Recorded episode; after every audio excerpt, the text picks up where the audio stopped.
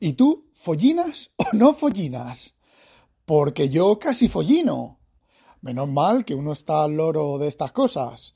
Y bueno, a mí en casa pues me da igual. Pero en el curro lo primero que hice fue aplicar el paliativo. ¿Que de qué os hablo? Pues os hablo de un fallo de seguridad al nivel de eh, Log4Java, aquello que despotriqué yo y que recorrió el mundo como fuego, pues os hablo de algo parecido. Parecido, pero no igual. Eh, ¿Qué pasa, gallinicas mías? Aquí vuestro reportero más dicharachero de Barrio Sésamo, que en este episodio, en este episodio, va a follinar como si no hubiera un mañanar. Vamos a ver, hace unos días saltó una alerta de seguridad, ¿vale? De estar de nivel mega crítico XXL Fashion de la muerte, eh, de un problema con... Empezó con Office de Microsoft, ¿vale? Con el Office. Bien.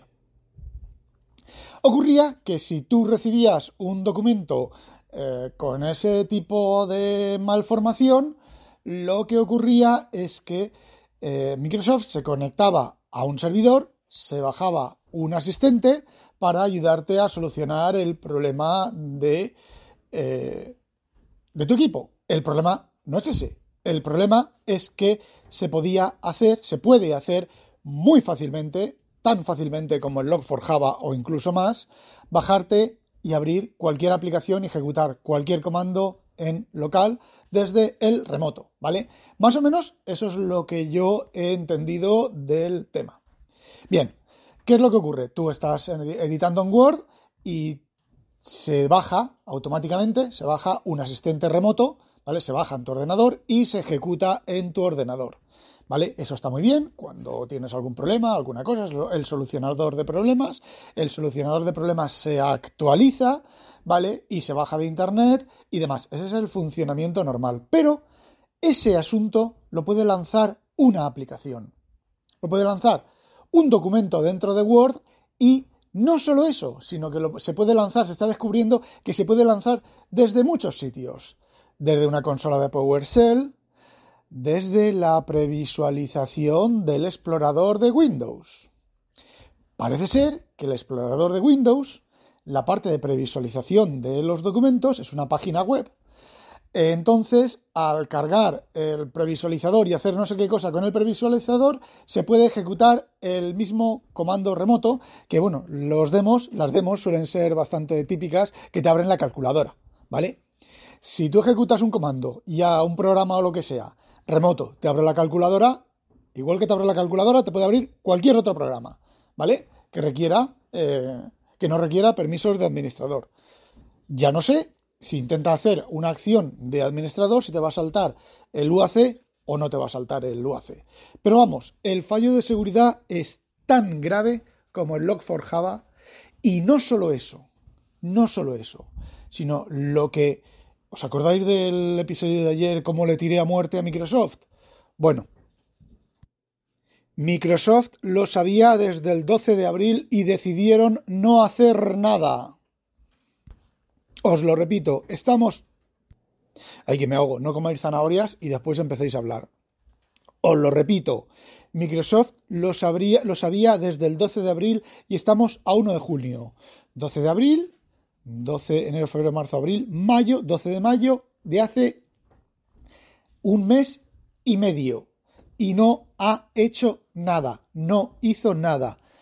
Eh, por un lado, eso quiere decir que hay alguna empresa, alguna gran cuenta, de esas a las que Microsoft sirve pleitesía, porque les da mm, bastante money, que está utilizando esa cosa para eh, sus aplicativos. No estoy diciendo que esté eh, espiando a los usuarios ni nada, sino que esa, esa característica eh, la están usando, con lo cual no la pueden cortar, ¿vale? No pueden solucionar el fallo de seguridad.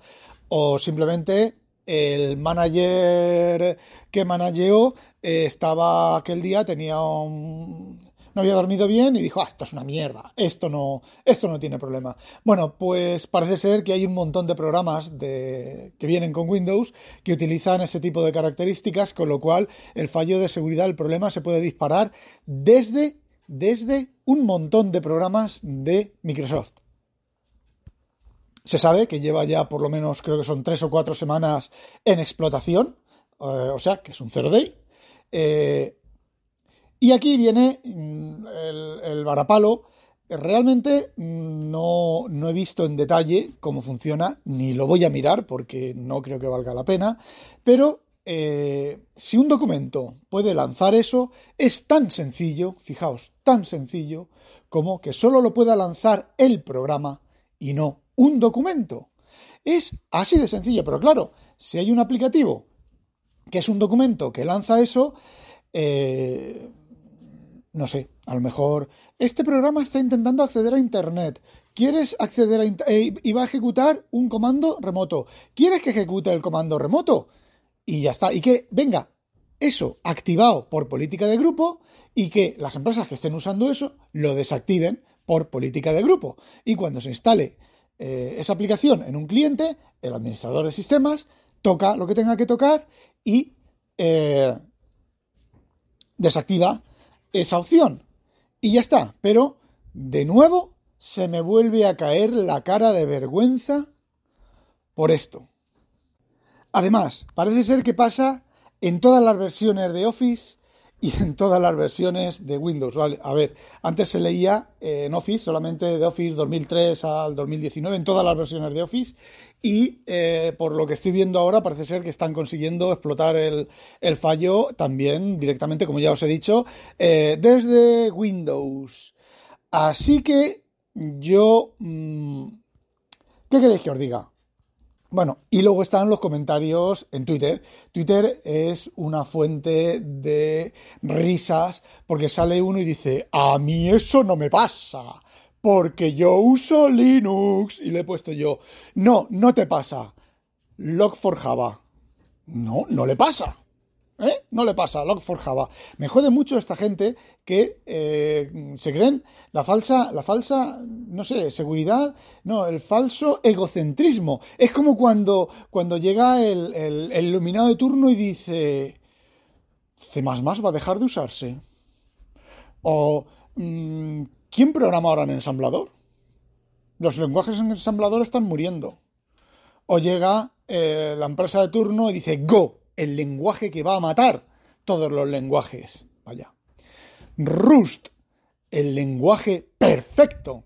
Rust es perfecto. No tiene ninguna pega, es rápido, no tiene fugas de memoria, no tiene... Mm, algún día me dará por meterme con Rust, con el rústico, con la rustidera. El tema es que, bueno, pues uno ya se ríe. La verdad es que se ríe, porque porque no sé, no hay, no hay, yo qué sé, Dios, yo qué sé ya, esto es, esto es de risa, esto es, bueno, pues, eh, a ver, yo en mi casa no tengo nada que ocultar ni nada, bueno, me pueden, a lo mejor me pueden formatear remotamente el ordenador y dejarme todo formateado, pues oye, que les sepa bien, y bueno, en el curro sí que he desactivado el tema, aunque el Office lo uso de WhatsAppera, bueno, mentira cochina, tengo el Outlook encendido siempre eh, mientras estoy trabajando, eh, pero vamos, que he desactivado lo de la clave del registro, la he guardado para cuando solucionen el problema, pero tela marinera, que, que par de años que llevamos, se ve que la gente ahora, como los juanqueres, como ahora no pueden salir a la calle, pues eh, se dedican a buscar más cosas de estas. De todas maneras, el fallo, el fallo es para matarlos, como es, es como el Log4Java, eh, por otros motivos, pero es como el Log4Java. A ver, ¿en qué cabeza? Yo quise un certificado, una clave pública privada, eh, que solamente se pueda bajar eso si quien lo ha pedido está seguridad activa. Es que, eh, no sé, mm, chapuzas, chapuzas, como siempre, todo chapuzas. Todo chapucitas. Y conforme va pasando el tiempo, y hay un problema muy grave en esto, que conforme va pasando el tiempo, el software es más complicado, el software es más difícil. No solo eso, sino que encima las empresas quieren salir más rápido, con más novedades, más rápido, más novedades, más rápido, más novedades, follino. A follar. Y pasa lo que pasa. También el nombre elegido tiene, tiene tela. Eh, entonces, pues, eh, bueno, pues eh, yo creo, llevo ya un par de años diciendo que las empresas deberían de frenarse un poco en novedades, frenarse en muchas cosas, tomarse las, las, empresas de desarrollo de software, ¿vale? O equipos que lleven software complicado, complejo. Frenarse un poco, contenerse un poco y... Y bueno, frenar un poco, también por el tema del medio ambiente y todo esto. Y eso, lo del medio ambiente, lo comenté en otro podcast, pero lo comento ya aquí. Eh, Microsoft también quiere ser carbon neutral, eh, carbono neutral el 2030. ¿Y qué otra empresa también había leído? Google también, pero claro, no lo anuncian a bombo y platillo y dicen lo guays y lo mágicos y lo gorda que la tienen. La Apple. Apple, las manzanitas. Bueno, eso es lo que quería contaros. No olvidéis, sospechosos, habitualizaros. ¡A demonio! ¡Hola, Penny!